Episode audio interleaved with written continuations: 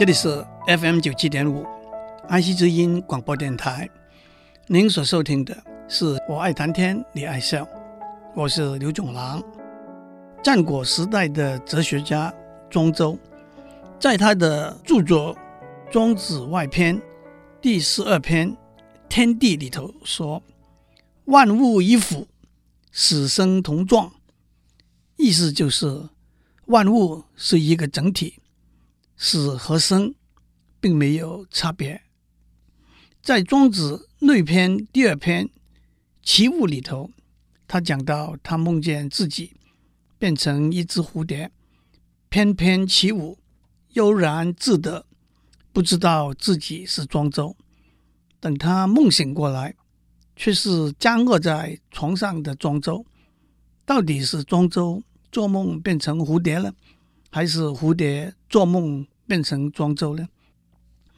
这就是万物是一个整体的例子。按照《庄子外篇》第十八篇《自落》里头的记载，庄子的妻子过去了。庄子不但没有悲伤，还张着腿坐在地上，敲着瓦盘唱歌。惠子问他为什么这样做，庄子说。开始的时候，人是没有生命的，不但没有生命，连形体都没有；不但没有形体，连气色都没有。后来在若有若无、恍恍惚惚的变化当中，有了气色，气色变化才有形体，形体变化才有生命，生命再变回成为气色，那就是死亡。这就跟春夏秋冬运行一样自然，这就是死和生并没有分别的例子。在《齐物论》里头，庄子又说过：“桑梓为寿，彭祖为夭。未成年而死的人叫做桑梓。彭祖是中国历史上传说从尧帝起，经历夏朝。”商朝、周朝，活到八百岁的一个老头子，但是“桑梓为寿，彭祖为夭”这句话却说，未成年而死的人是长寿，而彭祖是短命。这就是生死同状这个观点的一个阐述。无论如何，生和死是生命中的两个转捩点。许多人对生和死也有不同的观点和看法。孔子在《论语》第十一篇《先进》里头说：“未知生，焉知死？”所以孔子是把生和死分开看成两回事的。胡适之先生有一篇幽默的小说，叫做《差不多先生》。他写这篇小说的用意是指出中国人做事。往往马马虎虎，不够严谨精准，只要差不多就可以了。所以，当差不多先生病危，差不多要死去的时候，他还在说：“活人同死人都差不多，何必太认真？”美国文学家马克吐温说过：“为什么我们在出生的时候欢欣喜乐，在葬礼上悲哀伤痛呢？”因为我们不是当事人，他的意思是：生是不是一种苦难？死是不是一个解脱？不过，让我们稍微详细的讲讲东晋时代被尊称为书圣的书法大家王羲之先生的看法。王羲之写的最有名的一篇文章是只有三百二十四个字的短文。《兰亭集序》在东晋穆帝永和九年三月三日，王羲之和许多学者文人，一共四十一人，在会稽郡山阴县，那是今天的浙江绍兴的兰亭聚会。按照当地的风俗，在河畔溪边用水洗脸，用意是涤除尘垢。驱除不祥，祈求安抚，叫做休憩。在聚会上，大家作诗，把这些诗编订成集，《兰亭集序》就是由王羲之为诗集写的序文。王羲之把这篇序文写成行书法帖，这个法帖就叫做《兰亭序》，被历代书法家公认为行书第一帖。这个法帖的真迹原本被唐太宗作为殉葬品埋入昭陵，已经失传。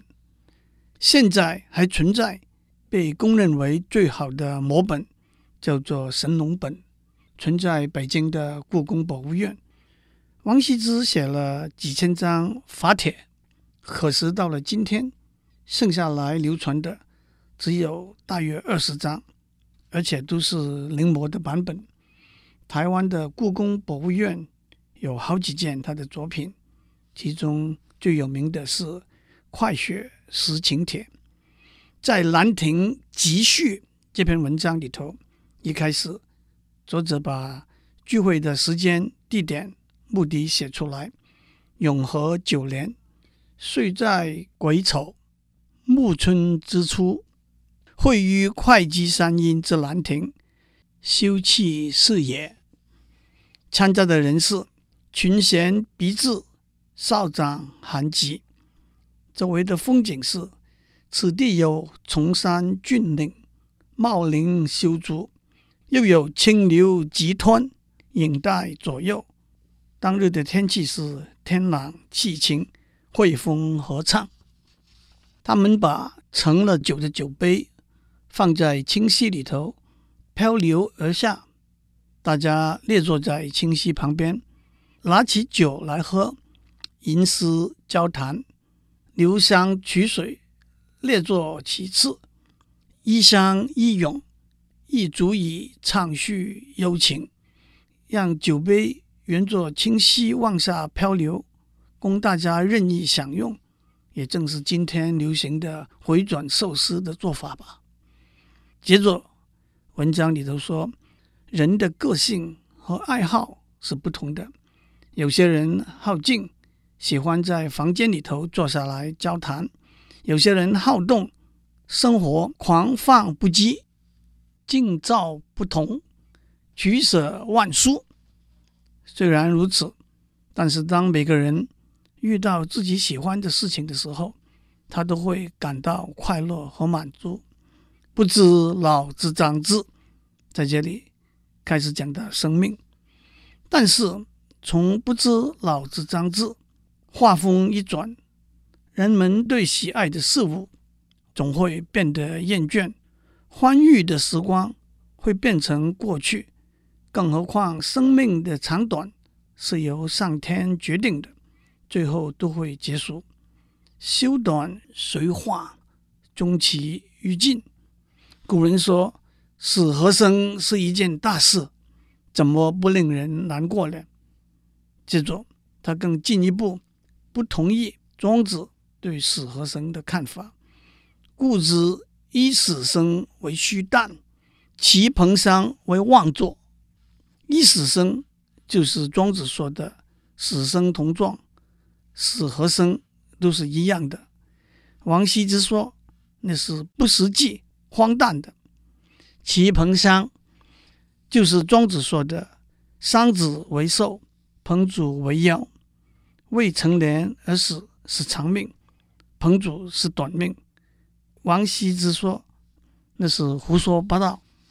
最后他说：“我们读到古人的著作的时候，往往产生共鸣和同感，而且后知是今，亦犹今之是诗。”后代看现在，也跟现在看过去一样，所以我们在这里把我们的诗文写下来。虽然以后时空环境的改变，我相信大家许多的感受是会一样的。原文是：虽世书是异，所以心怀其志一也。我希望以后的读者会与我们有同感。一路读下来，这的确是一篇写得很好的文章。他马上让我们想到李白写的《春夜宴桃李园序》，这是一篇充满了快乐，邀请大家喝酒写诗的小品，一共有一百一十七个字。它一开头是这样的：“夫天地者，万物之逆旅；光阴者，百代之过客。而浮生若梦，为欢几何？天地是万物的旅馆，光阴是百代的过客。人生漂浮不定，有如做梦。欢乐的日子有多少呢？”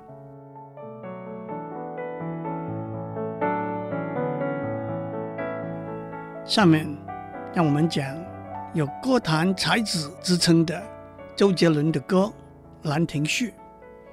这是他在二零零八年年底出的一首很具有古典韵味的歌，由方文山作词，周杰伦作曲。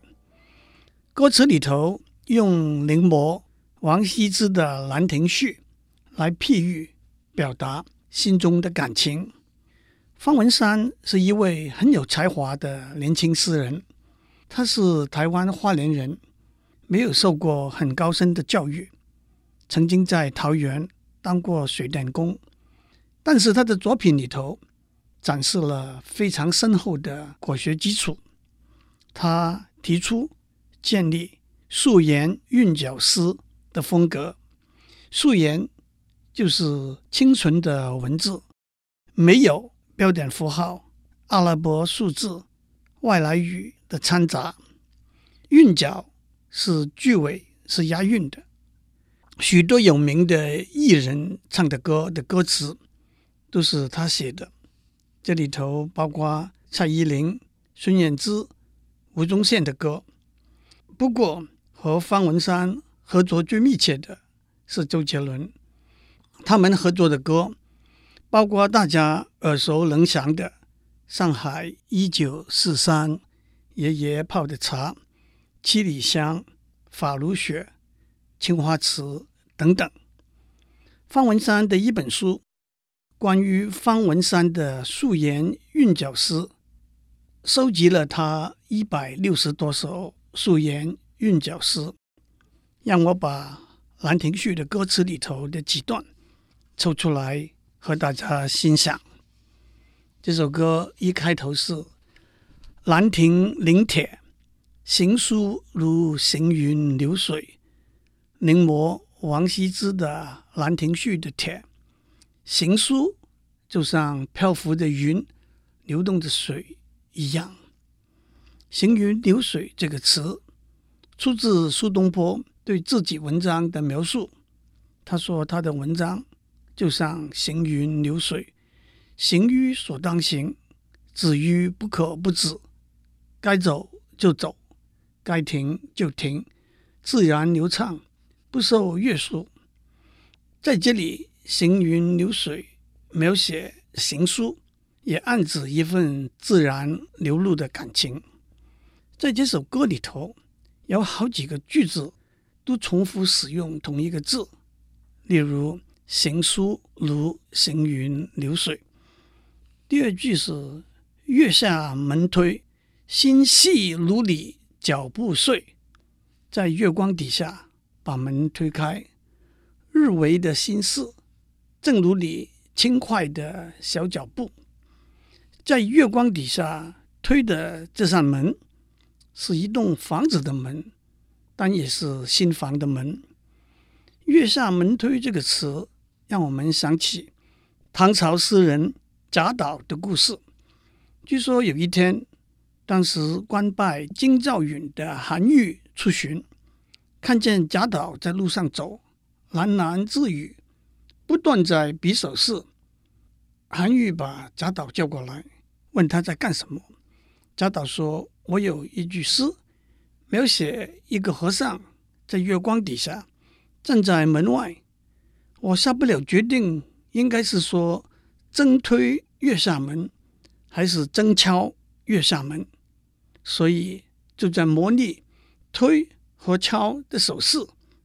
韩愈说：“正敲月下门比较有禅意，推是推开一个熟悉的地方的门，敲是敲一个不熟悉的地方的门，这也就是今天推敲这个词是斟酌评估的意思的出处。接下来是千年碑易拓，却难拓你的美。拓就是把刻在石碑上的文字图形用薄纸涂抹磨印下来。千年古老的石碑上的文字图形容易磨印下来，但是你的美丽却不易磨印。接着是真迹绝，真心能给谁？字帖原来的真版已经找不到了，我的真心又能够送给谁呢？在这里重复使用“真”字，在沿着临帖。写字的思路下去，墨本易写而墨香不退，与你共留余味。模仿的版本容易写，不过临帖用的墨的香味还没有消失。我和你一起共享遗留下来的香味，那是墨的香味呢，还是恋情的香味呢？一行朱砂，到底圈了谁？古人用朱砂红笔来圈点文章，你到底用朱砂红笔圈点选择了谁呢？下面还有两句：“无关风月，我题序，等你回。情字何解？怎落笔都不对。”撇开庸俗的风花雪月，我题序，等待你的回应。这个“回”字。也可以解释为回来。情一个字，怎样来解释呢？不管如何下笔来写，总觉得写的不对。这也正是元好问的诗里头“问世间情为何物”的意境。让我把前面讲的一起念一遍：“兰亭临帖，行书如行云流水，月下门推。”心系如你脚步碎，千年碑易拓，却难拓你的美。真迹绝，真心能给谁？墨本易写，而墨香不退，与你共留余味。一行朱砂，到底圈了谁？无关风月，我题序，等你回。情字何解？怎落笔都不对。下面一段虽然不再直接讲到书法临帖，但是意境还是一样的美。人雁南飞，转身一瞥离情泪。菊一百月，手揽回忆，怎么睡又怎么会？心似蜜蜂绣花鞋，真真怨对。若花怨蝶，你会愿做谁？排成人字的雁往南飞。转身看到你，眼中含着泪水，双手捧着月光，抱着回忆，怎么能够睡？怎么会想睡？心事重重，就像绣花鞋上的每一针都是怨对。如果花怨恨蝴蝶无情，那么你会怨恨谁？下面两句又回到书法这个譬喻。无关风月，我题序，等你回。手书无愧，无惧人间是非。同一个句子里头用了两个无字。最后，雨打朝夜，有萧萧了几夜。我等春雷来提醒你爱谁。祝您有个平安的一天。我提序，等你回。